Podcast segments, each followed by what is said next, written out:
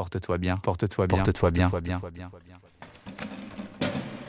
Sixième lettre de Sénèque à son ami Lucilius.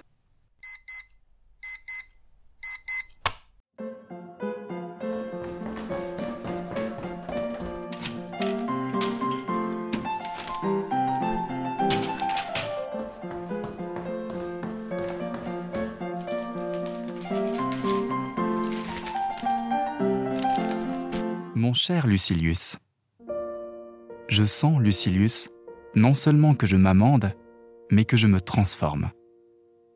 Je n'ose garantir ni espérer qu'il n'y ait plus rien à changer en moi. Qui suis-je pour qu'il n'y reste plus nombre de penchants à contenir, à affaiblir, à fortifier? C'est même une preuve de son heureuse métamorphose que notre âme découvre en soi des défauts qu'elle ne savait point encore. Il est des malades que l'on félicite de bien connaître leur mal. Que je voudrais faire passer en toi ce changement subit que j'éprouve. Alors je commencerai à prendre une confiance plus ferme en notre amitié, cette amitié vraie, que ni espoir, ni crainte, ni vue d'intérêt privé ne peuvent rompre. Cette amitié qui ne meurt qu'avec l'homme, et pour laquelle l'homme sait mourir. Je te citerai bien des gens chez qui les amis n'ont point manqué, mais bien l'amitié. Pareille chose ne peut arriver aux âmes qu'associe la passion de l'honnête et qu'un même vouloir entraîne. Comment n'en serait-il pas ainsi? Elles savent qu'entre elles tout est commun, le malheur plus que tout le reste. Tu ne peux imaginer ce que chaque jour m'apporte de progrès visibles pour moi. Tu vas me dire de t'envoyer aussi cette recette dont l'épreuve m'a été si efficace. Oui, vraiment. J'aspire à verser mon trésor tout entier dans ton âme, et si je me réjouis d'apprendre, c'est pour enseigner.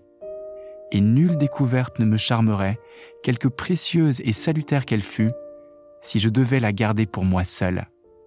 Que la sagesse me soit donnée, à condition de la renfermer en moi et de ne pas révéler ses oracles, je la refuserai. Toute jouissance qui n'est point partagée perd sa douceur. Je t'enverrai donc les livres mêmes, et pour que tu n'aies pas trop de peine à y chercher çà et là ce qui doit te servir, j'y ferai des remarques qui te mèneront tout droit au passage que j'admire et que j'approuve.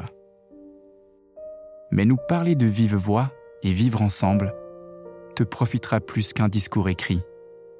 Viens voir par toi-même il le faut.